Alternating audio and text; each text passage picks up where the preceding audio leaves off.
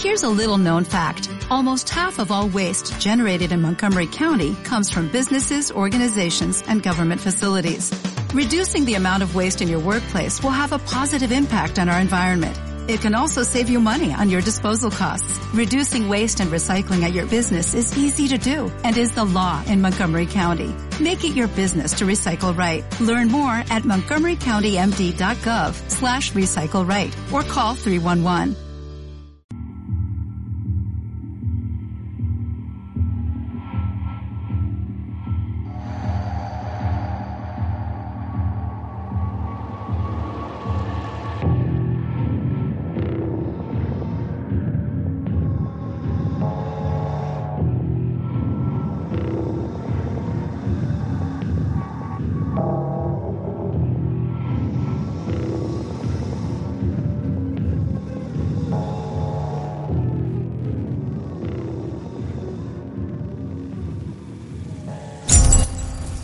Próximo episodio de Outcast. El mal tras un rostro que nadie esperaría. Un rostro convulsionado, malévolo. Vomitando una inmunda negrura que procedía del más profundo pozo del Averno. Tengo la misión de prepararnos a todos para reconocer las fuerzas oscuras. Porque la batalla se avecina. Outcast. El lunes a las 10 y 20. Primero en Fox. Hola y bienvenidos a otro capítulo de Outcast PM, el spin-off de series por momentos que te comenta cada capítulo de esta nueva serie de Robert Kirkman. El capítulo de esta se llama, se llama I Remember When She Loved Me. En este episodio volvemos a conocer de forma retrospectiva partes de esa infancia de Kyle. Ese momento inicial en el que vemos ese drástico cambio en su madre en plena posesión frente a un niño al que vemos cómo la mira estupefacto, te deja mucho peor cuerpo que cualquier escena de violencia que, pueda venir después. Esta escena no está plasmada en el cómic, ya que de su pasado no aparece nada más que momentos de violencia y posesión. Eh, y lucha, bueno, como os digo, eh, lucha frente a la madre poseída. Por lo que en pantalla esto ha quedado de una forma rompedora nos hace partícipes en pocos minutos de la vida que el protagonista tenía antes de la posesión, el amor que sentía por su madre, sus juegos, sus miradas, esos te quiero a través de la ventana se cruzan de repente con una bestia oscura que aún no sabemos qué intenta sacar del pequeño. No lo posee, no lo mata, solo lo maltrata y lo encierra. Aunque el título es muy revelador para la serie y ya nos dice qué nos vamos a encontrar, en el cómic no lo es tanto, ya que pasa de puntillas ante esta historia, plasmando básicamente los momentos de encierro, la violencia y todo eso que, antes os comentaba. En el cómic esta violencia se muestra desde el primer momento. En, en, este capítulo lo vemos increciendo conforme la retrospectiva nos va poniendo en situación de los hechos. Tras el primer episodio y tras ese exorcismo al pequeño Joshua, Kyle se da cuenta de que posee un don especial y que ese don fue el detonante de sacar a su madre de la posesión. Con más confianza sobre sí mismo, pues no tiene otra idea mejor que durante una visita a su madre en el hospital llevársela a su casa e intentar recuperarla de nuevo. Aunque vemos que al intentarlo o al intentar darle de comer no hay forma de que responda de ese estado vegetativo en el que se encuentra. Hay una escena que para mí es tan representativa y con tanta intensidad que es capaz de dejarte sin palabras. Durante unos segundos vemos cómo la bicicleta que utilizaba Kyle durante su niñez y que se ve al principio del episodio está formando parte del mismo tronco del árbol donde la dejó apoyada el día de la posesión de su madre. La bicicleta consumida por el tronco del árbol es una clara demostración de cómo su niñez quedó congelada o estancada en ese preciso momento y que aunque ha pasado todo el tiempo que ha pasado, sigue siendo aquel niño que en unos pocos segundos perdió su niñez, a su madre y su vida tan perfecta que tenía en aquel momento. En estas escenas sigo yo sigo un poco confundido y tengo que volver a ver el episodio porque en el cómic todos esos recuerdos violentos vienen cuando él coge fuerzas tras el primer capítulo y se pone a limpiar su casa y, ponerse un, un, poco al día y pegarse una ducha, también hay que decirlo.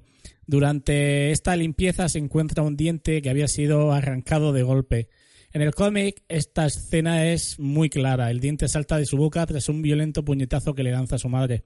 Pero en la serie me pareció ver que ese diente proviene de la madre, justo en ese momento en el que el niño sometido no aguanta más y comienza a golpear violentamente a su madre para intentar sacar de ella todo, toda esa oscuridad que tiene dentro. Como os decía, este episodio está centrado en esa retrospectiva de la madre, pero también nos cuenta la relación que el predicador tiene con sus feligresas.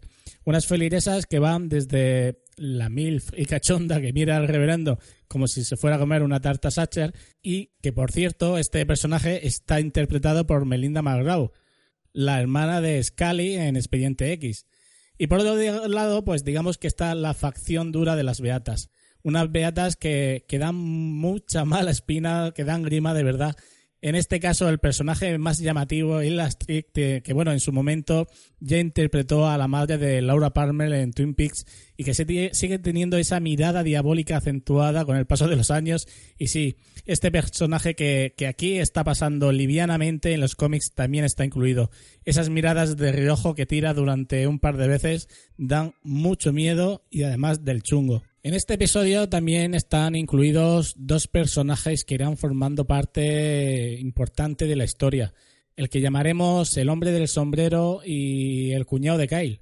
El primero aquí está interpretado por el más que conocido Brent Spinner, que para siempre, bueno, será nuestro data de Star Trek la próxima generación.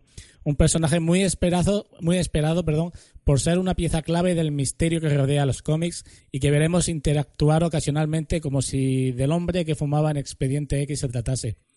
Para mí la verdad es que mm, no me termina de, de convencer.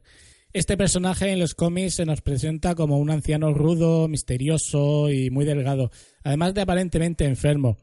Físicamente el cuñado sí que es también totalmente diferente y aunque la actitud y la relación con el protagonista sigue siendo similar, sí es cierto que en los cómics este personaje está como dentro de dentro de la distancia que, que bueno, unos eventos que todavía no nos han relatado pues mantiene como, como un poco más una persona un poco más capaz de sentarse y escuchar eh, parte de las cosas que rondan por la cabeza de Kyle. Yo digo que este cambio en la actitud de Kyle tras el primer exorcismo se va haciendo más evidente a la hora de empezar a abrirse con el resto de personas que, que los rodean. Eh, no se van a convertir, no, no, se va a convertir él en el rey de los cumpleaños ni en la reina de las fiestas, pero sí es cierto que ese aislamiento con todo el mundo, pero especialmente con la familia, se va notando menos intenso. Y hablando de las diferencias con los cómics, también os digo que, toda esa parte policial de investigación por el bosque no forma parte de ellos. Esta parte es nueva y no sé hasta dónde quieren llevarnos con este tema en el que podemos ver, o como hemos podido ver, a todos esos mapaches como crucificados en los árboles. También la parte en la que Kyle se lleva a su madre del hospital también es nueva. En los cómics, durante los primeros tres episodios, no pasa nada de esto. Sí es cierto que, la visita y habla con ella intentando contarle cómo se ha dado cuenta ahora de que ella no estaba loca sino poseída. Pero eso de llevársela a su casa e intentar darle de comer sin medios algunos como se tiene que dar a alguien vegetativo es algo que, realmente eh, para mí sobra del capítulo. Su madre no debería de haber salido del hospital, al igual que, que las quejas que él da pierden todo el sentido en el momento en que le preguntan el número de la habitación y no lo sabe vamos a ver. Está claro que, no ha estado allí metido todos los días, pero para llegar allí he tenido que preguntar. Y si no te acuerdas, te das la vuelta, lo miras, vuelves, pero no te pones histérico. Esto para mí no da pie a nada más que, a ver la inestabilidad que Kyle tiene mentalmente y que le hace perder fuerza al personaje ahora que lo estamos viendo como más centrado. Y el hecho de ese intento de probar con su propia sangre si su madre suele, puede salir de su estado es algo que tampoco sucede así en los cómics. Me parece una forma de adelantar los eventos que suceden en la colección, ya que algo similar no ocurre hasta el cómic número 9, donde él empieza a entender que quizás su sangre tiene algo en especial, por lo menos es lo que él cree. Como os decía, en un episodio es un episodio muy centrado en la madre y que no entra en muchos detalles plasmados en el cómic. Este episodio nos muestra gran parte de la historia del tercer número del cómic y deja pasar por alto, y yo espero sinceramente que lo haga más adelante, la historia del reencuentro con, un acosador que vivía junto a Kyle y su, y su, hermanastra durante su periodo de adopción y de cómo ponen al día esas diferencias al reencontrarse, tanto él, Kyle, como su cuñado. Otra muestra de, lo dura que fue su infancia tras la posesión de su madre. En este episodio volvemos a entrar en, una historia de oscuridad y posesiones, pero sobre todo entramos en una historia de relaciones.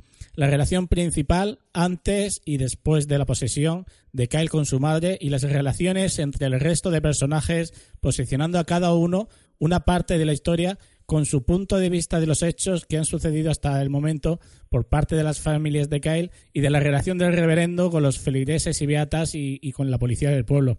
Outcast está teniendo éxito por cómo está planteando en dos únicos episodios estas relaciones. Y este posicionamiento de los protagonistas mientras nos respalda una gran historia detrás de todos ellos.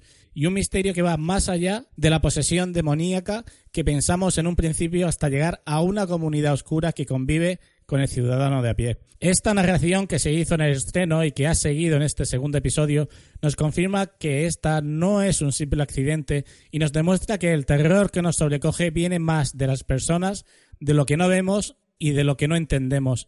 Se toma su tiempo muy bien tomado y no está respondiendo dudas a la ligera.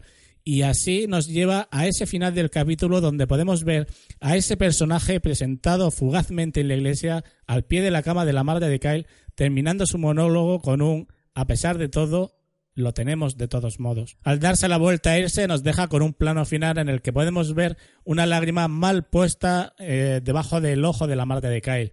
Y digo mal puesta porque cuando alguien está acostado, las lágrimas caen por el rabillo del ojo, no, no se quedan donde se queda ahí. Ha sido un pequeño desliz, compañeros. Para finalizar, bueno, eh, Kyle es algo que, que evidentemente eh, empezamos a ver que la oscuridad lo necesita. Aunque eso no sabremos cuándo se nos va a explicar, sí se puede atisbar. Hay quien puede opinar que este episodio no tenga tantos acontecimientos, pero, pero para nada es así. La cantidad de datos que nos da sobre todos los personajes la hace un muy buen capítulo. No todo va a estar en estar viendo niños poseídos. Os recuerdo que, podéis ver esta serie todos los lunes en Fox a las 10 y 20 y que en su página foxtv.es tenéis diversos contenidos sobre la serie. No solo los trailers o sneak peeks, sino también entrevistas, fotografías y vídeos del rodaje. A mí me ha gustado mucho este capítulo.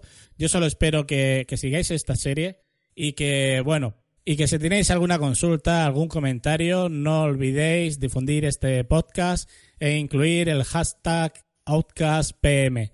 Nos escuchamos dentro de siete días tras otro episodio de Outcast. Hasta pronto.